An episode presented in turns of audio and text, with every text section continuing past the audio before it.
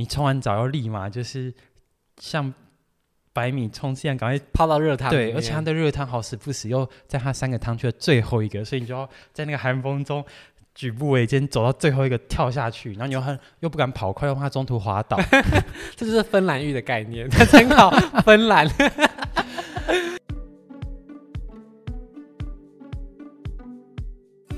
全台处处都有温泉圣地，但叫得出名号的温泉饭店，常常不是太远，就是太贵，或者太远也太贵。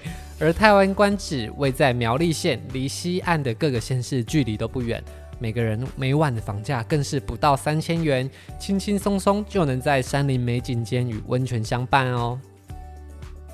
嗨，大家好，我是主持人炫。嗨，大家好，我是 Ken。我们欢迎。温泉饭店达人，嗨，我来了。那我们今天要介绍的是泰安观止。嗯，你觉得邀请你这个温泉达人来分享泰安观止，会不会太杀鸡用牛刀？不会，我很乐意分享。不过我怕我讲不出什么好话。但是你要先想，他每个人每晚的房价不到三千元，都不到你之前分享的饭店的一半或是三分之一，所以你要以。三分之一的标准来看待它，这样可以吗？OK OK。好，那我们先大致讲一下泰安观止这间饭店。大家有看过《我可能不会爱你》吗？这是不是也是有点小有年纪的偶像剧了？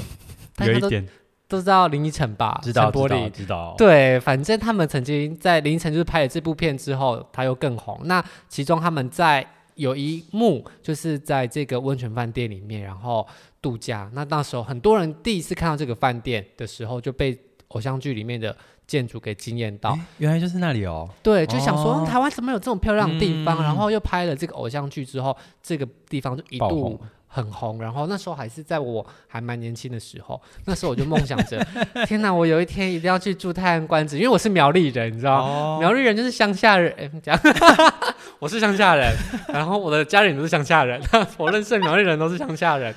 反正那时候对我们苗栗人来说，我们就觉得天哪，原来我们苗栗县有一个这么厉害的地方。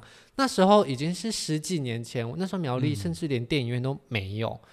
对，那大家可以想象，有一个有大明星来住的温泉旅馆，对我们来说是多么呃觉得很厉害一件事情。嗯、那时候就立下了一定要住泰安观止的心情，然后一路辗转到了快三十岁才有机会住进去。所以这目标十几年才完成。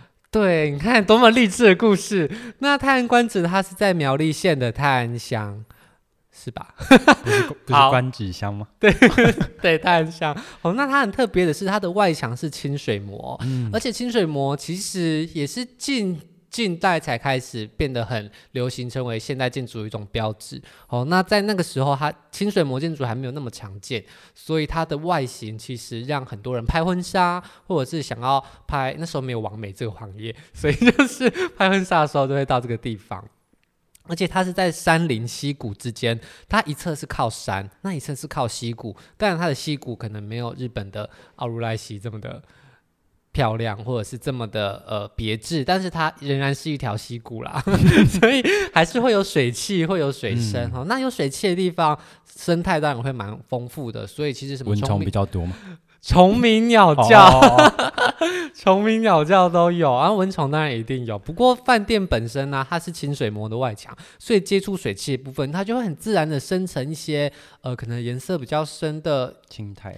对，那大家。有青苔攀上去之后，其实你看是不是也是绿建筑？绿色、嗯、就是你不会觉得它变得很废墟。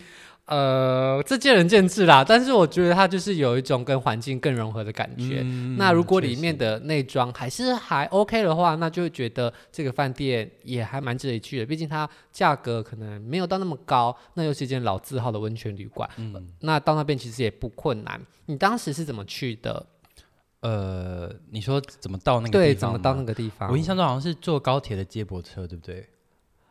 我们是那时候从官网订房的话，你可以跟他预定接驳车是不用付费的，但是这个要从官网订才有。如果你是从旅行社或者是订房网订的话，就没有这个服务。嗯，当时是这样哈，所以交通上其实不是太困难啦，毕竟高铁站大家都还蛮好到达的。好，那讲完呃交通方式之后，跟这个建筑物本身，你对于住宿的体验，你觉得如何呢？嗯，我觉得它整个饭店的设计，你可以感觉到他一开始很用心在设计这个饭店，然后房间整体来说也蛮舒服，嗯、而且我觉得对他的音响设备，我也是觉得还不错。有时候怎么说，就躺在床上，然后看着他的他的电视，然后他的音响环绕音响，我觉得很舒服。他的音响好像是内嵌在装潢里面，对对对对对，所以它不是像某些饭店就是给你一台手提式的。对。那你看，想他是在好几年前、十几年前，他就有这个远见，让你知道，就他其实在当时是真的蛮认真设计的饭店啦。嗯、我们当时住的是四人的观日套房，它有蛮多房间的，那它有很多分馆。不过本馆就是 reception lobby 那一层的话，是本馆是最大的，嗯、然后它有很多客房，哦、而且它也是唯一有电梯的。所以如果你今天要带老人小孩，你需要电梯的话，就要住那个本馆。对，那两人房的话就是同，就是它的房型就是叉叉琴房，琴房是感情的情啊，观星、观月、观止、观云、观水，就这些诗情画意的名字。嗯、那当然它的大小啊、价格都不太一样，不过里面都会有是让你泡汤的地方。哦，那是所以它每个房间都有温泉池哦。对，那四人房的话，哎，我不知道最小的有没有，但是大多数都有。嗯，那四人的话就是观止、观日、观山。我们那时候是选观日，算是中间的部分。那他当时我是在虾皮买住房的住宿券的，他其实各大旅展的时候都会去卖住宿券。嗯，那你可以在虾皮买别人买过的或者是什么，那当然真假就要自己确定了。我们四人的话是一万零九百块。而且我们当时是跨年入住，对对，应该是算是比较贵的时候。对，所以跨年还要再额外加价，但是我记得只加个几千块而已。其实这样算下来，一个人不到四千块。你要在跨年夜这么热门的时候订到一个还蛮呃有名的房间，其实并不算太贵啦。这个价格来说，嗯、那你还记得我们跨年当下当天有没有什么特别的活动？我怎么记得我们一进去，大家就开始吃东西，然后窝在床上看电视 啊？有，然后后来大家很想睡，撑到勉强跨年，我们就 到到大厅去有，有有现场音乐表演嘛，是原住民的吉他手，对，对，然后还有唱歌。其实我在最后。嗯最后放了烟火，对不对？对，我在跨年那一集有分享过，嗯、我们是在这边跨年的话，它好像其实下午七八点开始就有提供 live band 的表演。嗯、不过真的有去听的人其实没有那么多，大家 在饭店跨年就是图个轻松，可能就比较不想要听一些也不认识的人唱的歌，而且唱歌也可能你知道，年轻人跟老人听的歌就差蛮多的。的好，那之后他在十二点的时候啊，就会。跟大家一起倒数，然后放烟火，而且他是在那个溪谷之间自己放烟火。对，其实我觉得还不错，因为它的大厅呢、啊、是非常好的采光，是它是一个挑高的大厅，然后全部都是用落地窗，就是清水模的墙，然后落地窗，然后有一些铁件，所以其实，在山谷之中有这样子的一个景致的话，看上去 view 也是不错。我觉得。你觉得会不会有点像一种小型苗栗寒碧楼的 feel？确实，哎，确实，就是一进去，它的大厅背景就是它主打的景色嘛。对，毕竟就是依山傍水，嗯、然后又是一个主题勾勒出来，比较朴素的外墙，然后也是一片式的建筑，嗯、就是一层，然后没有分前后面，它就是全部都是面向同一个景致，分很多楼层。所以，如果你今天想要体验出街涵碧楼的话，乱讲。好，那我们讲完它的建筑特色之后，晚餐的部分，你还记得当时的晚餐吃了什么吗？我有点忘记了，但是 对他也太不在意了。我只记得他的餐厅的设计是阶梯式，所以我只要每拿每起来想要拿一道菜，我就要走很多个楼梯去拿，再小心翼翼的端着菜一阶一阶的走下来，还要怕东西洒出来。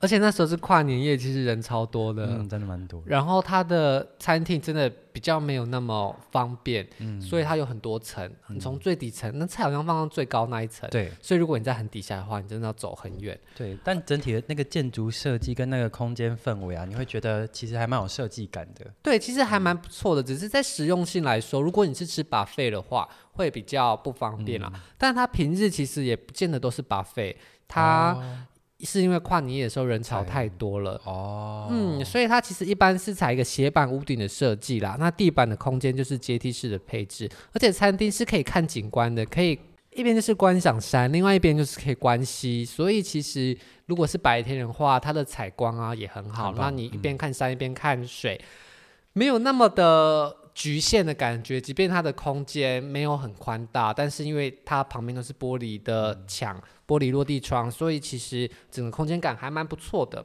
哦，不过因为是跨年夜的时候，餐厅餐点的品质真的就是比较简单一些些，就是很常见的吃到饱的菜，就是很咬不动的牛排啊，冷掉的虾子啊。调味很重的九孔啊，还有补菜速度很慢的服务，对，然后炒饭呐、啊、什么都有。哦，不过啊我记得蛮特别的是，因为它是客家乡的呃餐厅嘛，所以它有蛮多客家美食的，嗯、像是水晶饺啊、板条这些，你有吃吗？有，我都有吃，但好像没有擂茶，对不对？对，好像没有擂茶。你说谁会在 buffet 这边自己磨擂茶、啊？那太吃不饱了。但它有水晶饺那些，而且我以一个。在地的苗栗人来说，很感动吗？家乡味二十几，吃到潸然泪下。这个就是水饺，没有，我觉得、就是、怎么会？你怎么会想去饭店来吃？小时候像我台南人，怎么还会想在饭店里吃鱼肚汤、牛肉汤？会啊，而且他早餐有卤肉饭。哦天哪，我就是一直想要吃那边卤肉饭。你说你哦，OK，嗯。不过他的早餐也其实也蛮简单的，就是那些一美包子蒸一蒸啊，然后卤肉饭一些呃青州小菜。嗯嗯。不过在那样子的环境的话，其实你要吃到太高级的东西，真的也不要太苛求啦。毕竟你也才付的三四千块钱，然后他要在这么深山的地方花这么多钱盖房子，还要请这么多人来服务你，对不对？那当然可能就是只能给你爱滋味土豆面筋。那我们讲，既然他花这么多钱在公社上，我们就来讲公社好了。嗯嗯、你觉得他的公社如何？我觉得他很，他设计应该是很有巧思的，因为毕竟我们我们夏天的时候很热，我们也不是一年四季都想要泡温泉，对，所以他有，我记得有三项吧，哦，有四项设施，一个是游游泳池，嗯，一个是呃。泡汤的地方对就是温泉 SPA，嗯，然后一个是泡脚池，对，那另外一个是裸汤的部分。我觉得他把所有的族群跟所有季节可以做的事都加进去，哎，你记得很深刻，哎，嗯、那我们一个一个来讲好了。好，我们首先先讲它游泳池的部分，嗯，但因为我们是冬天跨年的时候去的啦，所以游泳池倒没有什么特别的。不过它的游泳池也是有出现在我可能不会爱你里面哦，哎，是哦，嗯，而且那时候就是好像有一个情敌的角色 Maggie 在那边，然后他就在那边，Maggie 怎么像是好没事，他就在那边就是也然后搔首弄姿，嗯、然后女主角就开始哎就是。反正就是偶像剧那一些，但它很厉害的，就是它的游泳池就是在溪谷之间，对，所以你的游泳池的另一，你坐在游泳池里面，你就可以看向另外一侧就是绿色的山，嗯、然后山跟游泳池之间就是溪谷，而且你在游泳池的另一侧看到就是比较。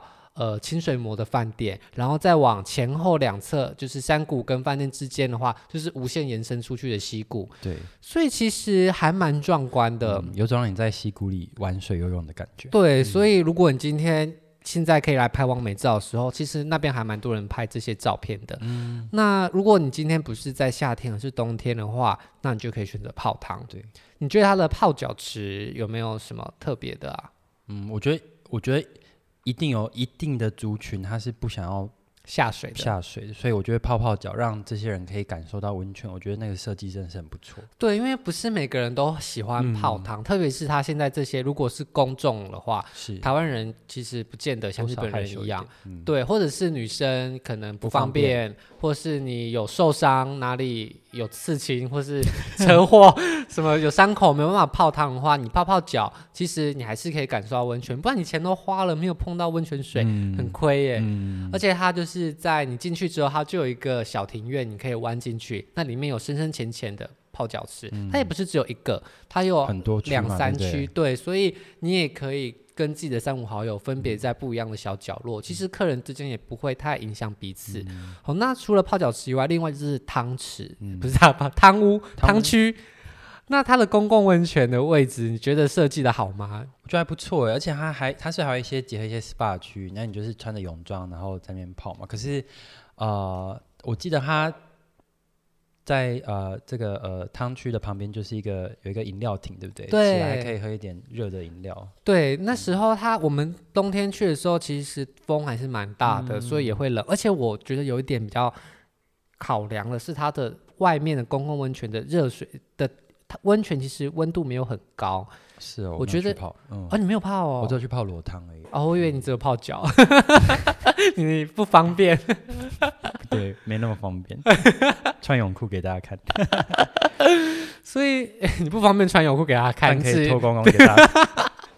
你的标准比较特别一点。那我那时候泡它的户外的汤区，其实温度我觉得没有到很热，因为大家印象中温泉应该很烫很烫很烫。嗯。那它进去的时候，我觉得就是温温的，有点像凉掉的洗澡水。凉掉洗澡水。没有温水泳池有还是偏冷，它比较像是洗澡水泡了之后，你要起来之后的那个温度，哦、就不会让你冷到，但是你也不会觉得哦好舒服哦，就有一种呃怎么办怎么办，是不是？有点太冷，然后你会担心自己感冒，所以你就会往那个出水的源头那边靠近。对，因为那边的水温比较高，哦、而且它的汤外面的汤区也是有分冷池跟热池。哦是哦。嗯，不过你在冬天，你其实不太可能去泡冷池啦，而且那时候还稍微飘点点雨，所以大家就是很克难的，就是在那一区热汤中最温暖的那个角落。这样到底是享受还是忍耐？不过它的景是漂亮的，因为它的景其实就是在游泳池的上面，所以它一样是望向溪谷。嗯、然后，而且它是在饭店的顶楼吧，还是旁边？旁边的广哦，旁边。所以其实你还是看得到饭店，然后在那个 view 来说还算不错。嗯、不过温度来说的确可以加强一点。一点。不过如果你觉得很冷的话，你就去饮料亭。饮料亭有很热很热的姜茶。而且又很辣，哦，可能很多人反应过有点冷，所以它里面就会提供一些饮品。那裸汤呢？你泡的是裸汤，你觉得裸汤怎么样？嗯，我觉得它温泉的本质真的算还不错哦。真的吗？嗯、是什么样的感觉让你觉得还不错？滑滑的，对，滑滑的，讲不出个所以。它也是碳酸氢钠泉，嗯，对对对，嗯、所以它也是比较清澈的。对。那那时候我去裸汤去的话，我。大家如果不知道它裸汤区的样子的话，它其实网路上官网有实景导览，就很像是新义房屋那种实景看房的操作，你可以走进去那个里面。但我觉得它的裸汤区其实没有很大，对，其实没有很大，而且它也是分隔成很长长的一条，然后很多小区。我觉得台湾人泡裸汤的比例又更少，所以他可能也不需要做那么大。而且我那次好像泡了两三次裸汤吧，嗯、常常就是我一个人在里面，没什么人。对啊，其实有点危险，就少了一些风景。对，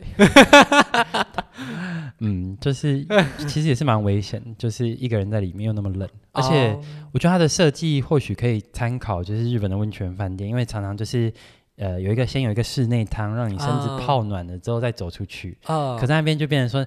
你冲完澡要立马就是像百米冲刺一样，赶快泡到热汤。对，而且它的热汤好死不死又在它三个汤区的最后一个，所以你就要在那个寒风中举步维艰走到最后一个跳下去，然后你又很又不敢跑快，又怕中途滑倒。这就是芬兰浴的概念，参考芬兰。我真的是觉得泡到的时候很舒服。而且它裸汤跟公共汤是分开，它是裸汤是额外的建筑盖在公共汤区的最旁边。对对对，对。所以其实，在裸汤区的人不太会跟他，你要走到最远的地方，然后进去那个独栋建筑，嗯、然后男女分开蛮隐秘的。对，蛮隐秘。然后你在里面有洗澡的地方，然后更衣室，最后再走出去外面。而且我觉得它外面的裸汤好像也是有点偏冷呢、欸。对，没有没有到很热。对，而且是因为天天气热吗？还是你说天气冷，所以温泉天气冷？天气冷，天气冷，所以温泉的温度就降低吗？这样可以吗？温泉不就是天气冷的时候想泡的吗？嗯，对啊，对啊。好啦，但我觉得真的温度有点偏低，而且它的池子也没有到有点小浅的感觉。我印象中，哦，确实，就是你好像坐下去之后，你要稍微。往下摊一点点，才会到心脏位置。对，嗯、不然你就可能会太多地方露在外面，也是有点冷。冷 而且我觉得它的裸汤区啊，因为有很多造景，然后浅浅水池，但是维护的我觉得没有到很。对，确实，而且它很它的分割很多，让我有时候会觉得，哎，这个到底是造景还是 温泉池？我也不敢踏进去。对，对，就是你会分不清这是温泉池还是外面的水池，嗯、然后而且会让你觉得怪怪，就是因为它有一点点泥沙在一些。比较边边角角的地方，然后就会觉得，哎，这个地方是可以走进去的吗？还是不行？哦，很天然啦。对，我们就是追求日本那种看似很天然，其实超不天然的这种 真正的天然气，就像这个样子，就像这样。嗯，对。但我觉得它的汤还不错，但是你可能对它的期望就是不要放得太高，嗯、哦，就还是要堪用。但我觉得这么大的地方维护上年久了，当然你要他弄得一尘不染，好像以这个价格来说是有点苛刻人家了。是。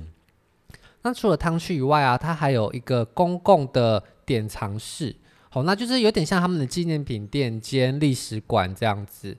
那它的那里面好像也是有提供下午茶哦。嗯，你有吃到吗？有。你还记得有什么吗？呃，几片饼干。我们到底是在？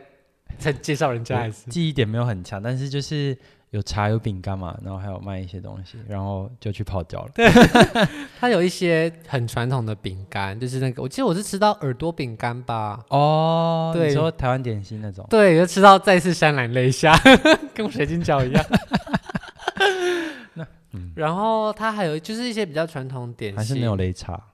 你就是到底是有多想擂茶？而且它的点心室旁边有一些游戏间。哦，可以借，对不对？对，然后你可以好像有撞球吗？对对对对对，有撞球，还是手足球？忘记了，反正就是有一些就是团康活动，而且最里面还有 Wii 哦，所以你也可以跟他借 Wii，然后像一组人可以借半小时，不过其实没有什么人借，所以你应该是应该不会想玩。而且那时候我问他有什么游戏，好像就是只有马里奥赛车跟什么，就也没有什么太值得，大家应该都宁愿就是在房间里面耍废啦。嗯。那房间本身呢？你觉得房间的装潢啊，或者是它维护的状况怎么样？嗯，我觉得它的设计，它就是以清水模为主体嘛，所以它进去的那个、嗯、呃水泥感还蛮强的。但是呃，我们住的那个房间，我觉得还蛮不错是，它走到底就是一个户外的汤池，所以你如果不想在户外泡汤的话，你也可以在自己房间里，就是把水放了，在里面泡汤。嗯。对，它其实房间自己也有温泉，嗯、不过它那个，而且房间那个汤的池子也蛮大的，很大，真的很大。所以你可以泡到，我们是四人房嘛，所以其实你觉得应该十个人下去都可以。对，你四人泡真的绰绰有余，不过我也是觉得水有点偏冷啊。是哦，我没有泡里面，所以我不晓得。啊，你这里面只有泡脚，还有裸汤，对对对。我觉得真的有一点点，要么全部不脱，要么全部脱。你在外面也可以脱光啊。而且我那时候记得我们泡的时候也是放了蛮久，然后放到最后就没有到那种日本下去你会觉得哎、欸、好烫好烫，就是还可能有对台湾人调整过的水温啦。嗯、而且再次觉得室内的那个汤的池子里面也是有泥沙，是多么喜欢泥沙。可是我个人就是只要踩到沙那个池子底下有一点点沙沙滑滑感觉，嗯、我就会起鸡皮疙瘩。哦，会觉得心里就是哎、欸、是不是不干净这样？就可能。就是我个人就不是很喜欢，而且它的池子旁边有树，哦、然后树底下就是有土。哦，对。然后我就是一个很怕泥土的人，就有点想在一起，就会觉得哎、欸，是不是那个土，就是很怕碰到什么，这样会不会很显得很王子病？还是好像有一点，因为我们刚刚我们之前前一集讲到的是。青森屋的，那轻生屋它虽然让你很像在自然当中，但是你不会碰到任何一点关于自然的东西。对对对，对，因为你旁边是一个池塘，里、面是一个它已经弄好的池子，嗯、所以你完全虽然你眼睛看的都是外面的树，然后又是雾气，但是你不会沾染到任何树叶啊、嗯、泥土啊，或是虫鸣鸟叫这些，嗯、所以你就会觉得哦，好自然，但是你其实很干净。然后在这边的话，你真的会接触到比较靠自然的东西，嗯，然后。对于一些可能在都市生活习惯的人，就会，哎，其实都市人也不见得会这样。我明明在苗栗生活，也觉得有点尴尬。所以，如果你今天真的很有洁癖的话，可能就要稍微注意一下，你是不是能够接受啦。但我觉得没有不干净，它就是一些自然的风沙。嗯，对啊。那房间本身的话，它其实里面很多木质的装潢。对。我觉得木质装潢的好处就是你进去的时候就会有些木香，而且它的装潢本身木质就很雅致啊，所以进去其实整体是很放松的，气味。的呃快木的香味啊，那整体的风格也都蛮轻松的。嗯、所以如果你今天真的只是想放个松，那在那边住的话，其实床铺也是干净的，也是舒爽的。嗯、哦，那房间的设备也还 OK，也是有提供一些小点心。所以我觉得以一个简单的小度假来说，我是觉得还 OK 耶。那如果你之后还想在小度假小放松，你还会再去吗？呃，小度假小放松的话，我可能会在家。嗯。对，但是如果你今天是我可能不会爱你的资深粉丝，或者是你在苗栗，你想要可能你住台北，你不想要到桃园，哎，不不是桃园，对，桃园，你不想到屏东啊、台东啊，或是很偏。不是那边很远的地方，那其实苗栗你到那边开车甚至一两个小时就到了，嗯、而且价格也不贵，也很多亲子的设施。嗯、我觉得它卖点说不定是很适合全家大小一起来。起对，对啊，因为它其实有很多给小朋友的部分。嗯、好，那我们来总结一下今天的行程好了。泰安观止呢，它是在苗栗县的一间温泉旅馆，那它其实建筑非常的有特色，而且价格也不贵。嗯、那如果一个人的话，价格大概三千多块，快四千块左右而已。那里面呢、有露天的 SPA，也有裸汤。那房间里面也都有浴池，整体的装潢来说也都蛮温馨的。那特别的活动，特别的节庆也有特别的活动。不过在温泉的要求上啊，或是环境的部分，我觉得就不要用太严格五星级饭店的标准去看待。整体的设施，我觉得运作的还蛮顺畅的，但是维护的细节可能就没有办法跟顶级或是很豪华的精品奢侈酒店来相比啦。但如果今天是亲子想度个假，或是从台北、桃园、新竹想要到附近的地方泡个汤，我觉得可以选择看看，嗯，倒蛮合适的，嗯。好，听得出来你对这些地方没有什么情感。好，那我们今天的分享就到这边，谢谢大家，谢谢，我们下次见，拜拜，拜拜。如果喜欢今天的节目，现在赶快拿起你的手机，在 Apple Podcast 或 Spotify、KKBox 按下追踪关注频道，才不会错过每周最新的节目哦。还有，打开 IG 追踪旅行无用良药。每天提供你新的旅游选择和节目补充资料，我们下星期见，拜拜。